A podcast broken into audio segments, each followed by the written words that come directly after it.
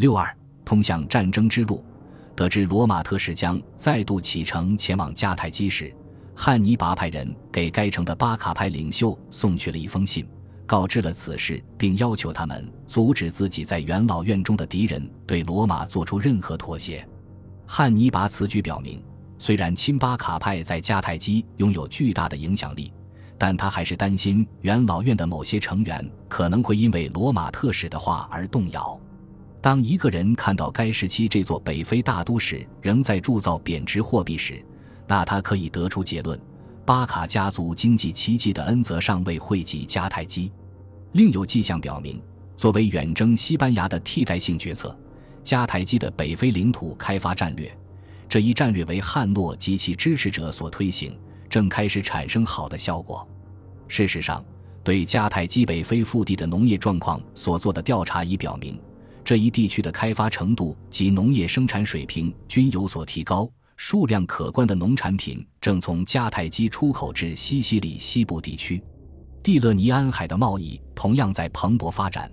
这一时期，大量坎帕尼亚黑釉陶器，它们大多用于制作普通的餐具，被运到迦太基。可以肯定的是，罗马元老院中一些感觉更为敏锐的成员已经察觉到。巴卡家族与迦太基元老院的一些成员之间关系紧张，他们于是积极利用这些矛盾。汉尼拔可能因此而对将巴卡家族治下的西班牙彻底带入迦太基人阵营的重要性格外留心，将所有被认定为叛徒的威胁统统消除。然而，最重要的是，他希望他的父亲和姐夫签署的外交协议能够被接受，并得到迦太基王国的正式认可。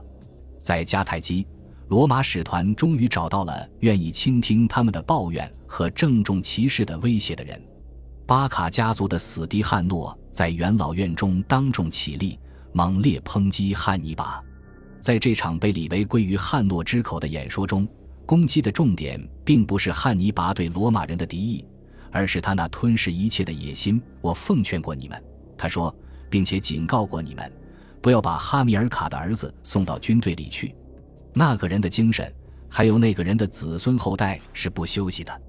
只要有一个代表巴卡这个家族或姓氏的人活在世上，我们与罗马签订的协议就绝不可能得到保障。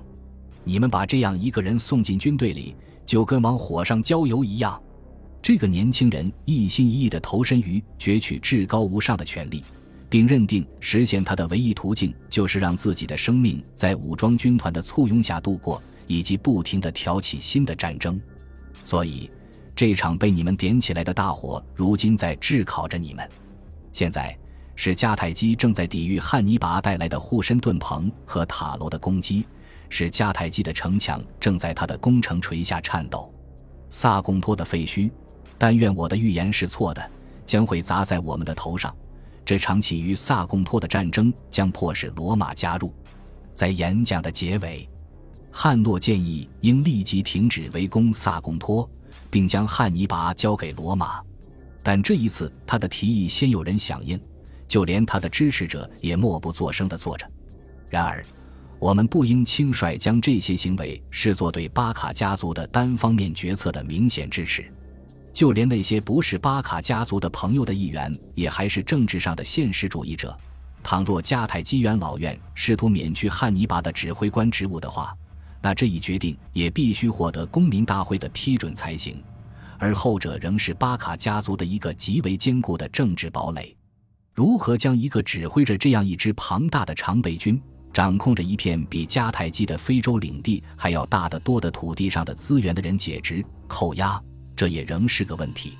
这样做或许能立刻安抚罗马人的情绪，但西班牙这块迦太基人投入了如此之多的希望的领土，无疑将永远失去。土著部落宣誓效忠的是巴卡家族，而不是迦太基。他们绝不会顺从地接受一位迦太基议会成员来代替汉尼拔，成为这片土地的最高统治者。面对自身的虚弱无力。反巴卡派以务实的态度选择了保留他的职务。汉尼拔与迦太基精英阶层的一些成员之间的关系，显然仍是建立在利益的基础上。正如罗马史学家卡西乌斯·迪奥以极为敏锐的目光指出的那样，起初，他既没有被家乡的长官们派出去，随后也没有从他们那里获得任何帮助。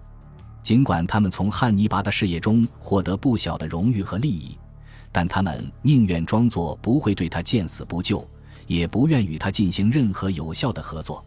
然而，在萨贡托这个问题上，汉尼拔的计划似乎奏效了。尽管后世的罗马史学家们极力隐瞒，但事实很清楚。罗马元老院就是否应该支援萨贡托的议题争论不休，直到一切为时已晚。在围城战持续了八个月之后，仍不见罗马人来援的迹象。快要饿死的萨贡托人最终放弃了希望，用一把火将他们的城池化为灰烬，他们自己也集体投火自焚了。汉尼拔将战利品分成三份：战俘交给士兵卖为奴隶，或让人赎回；将所有抢来的财物拍卖。所得金钱运回迦太基，至于黄金和白银，汉尼拔将他们留作日后使用。在罗马，元老院分为两派，一派要求立即对迦太基宣战，另一派则愿意再次进行谈判。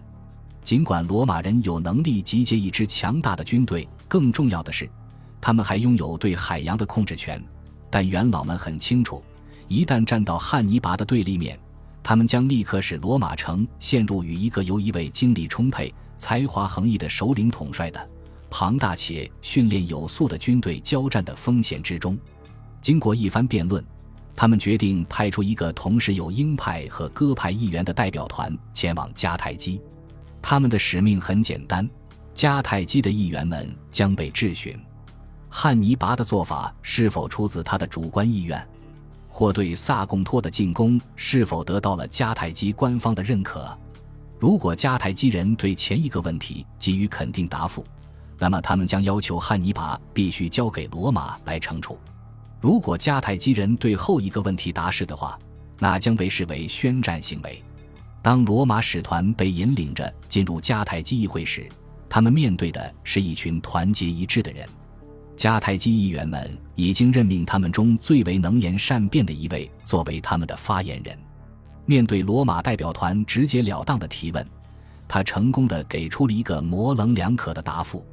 按照李维的描述，这位发言人巧妙地将元老院的虚弱无力说成一种美德。他辩称，罗马人与哈斯德鲁巴达成并得到那位迦太基将军同意的不得越过西贝卢斯河的协议是无效的。因为该协议并未征求过元老院的意见。随后，在关于迦太基人背信弃义的问题的讨论中，迦太基人巧妙地反转局势，将矛头对准了罗马人。事实上，是罗马人吞并了萨丁尼亚，破坏了第一次布匿战争停战协议的条款。这位迦太基发言人乘胜追击，争辩说汉尼拔并未破坏该协议的条款，因为当这份协议签订的时候。萨贡托还不是罗马人的盟友。为了证明这一点，协议的相关部分被大声朗读了出来。这场精彩而煽情的演出，最终以对罗马使团的追问收尾。发言人要求他们告诉与会的迦太基议员们，罗马人的意图究竟为何。但是，罗马人对口舌之辩毫无兴趣。费边，使团中的首席谈判代表，站了起来。将他那宽大外袍的布料捏在两根手指之间，这样他就能制造出一个皱褶来。这代表着迦太基人面临的是无可逃避的抉择。然后开口说道：“我们给你们两条路，要么战，要么和。怎么选择，请你们自己来决定。”迦太基人没有发表意见，他们回答说：“要走哪条路是罗马人的选择。”作为回敬，费边将外袍上的皱褶拉平，表示那就开战好了。古代世界最为著名的战争或许就这样揭开了序幕。波利比乌斯认为，汉尼拔的好战姿态是其父哈米尔卡纳集中全西班牙的资源后与罗马再战一场的计划的具体体现。不过，这一观点如今已得不到学术界的认同。然而，事实上，巴卡家族仍是罗马与迦太基之间关系日益紧张的主导性因素。不过，值得怀疑的是。迦太基元老院是否在政治上或军事上拥有迫使汉尼拔与罗马对抗的实力呢？无论如何，巴卡家族对西班牙事务的介入是经济方面的需求所致。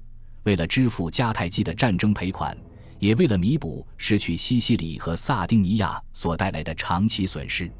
然而，经济稳定不仅事关国家的繁荣发展，也与国家的安定密不可分。因此，对罗马的反对，势必也是与罗马的对抗的进一步动因。与此同时，这位西班牙驻军指挥官不仅为巴卡家族提供了一个抗击罗马的机会，同样也提供了一个向罗马发动进攻的机会，可借此重现迦太基军队的赫赫威名。自从哈米尔卡时代与第一次布匿战争起，巴卡家族的自我形象就一直显得错综复杂。未来与罗马的战争为巴卡家族战略规划的重中之重的观点，可能是由西班牙驻军指挥官的真实计划推断而来。这一计划的核心无非战争与征服，以及与之相关的军事训练和战利品的获取。事实上，一旦宣战，重现迦太基那地中海中部帝国的昔日荣光，可能会成为汉尼拔的一个重要战略目标。对于罗马人而言，吞并萨丁尼亚已将一切维持现状的希望打得粉碎。他们那富于侵略性的扩张主义政策，无疑给迦太基人带来了深切的感受。从萨贡托保卫战持续了很长一段时间的事实来看，罗马人是否真的在乎这座城市尚存疑问。罗马人之所以于公元前二百二十年对西班牙南部兴趣重燃，与其说是为了保护那些弱小的盟友，倒不如说是因为巴卡家族在这一地区的影响力与日俱增。萨贡托的陷落给了罗马元老院中的鹰派一个迫切要求发动战争的机会，他们对取胜信心十足。就连那些反战的元老更为关心的，似乎也只是罗马是否会给人留下一个无故生事的侵略者的形象，而不是如何阻止这场战争。事实上，派往迦太基的最后一个罗马使团所提出的条件是迦太基元老院根本无法答应的。两国之间的战争如今已不可避免。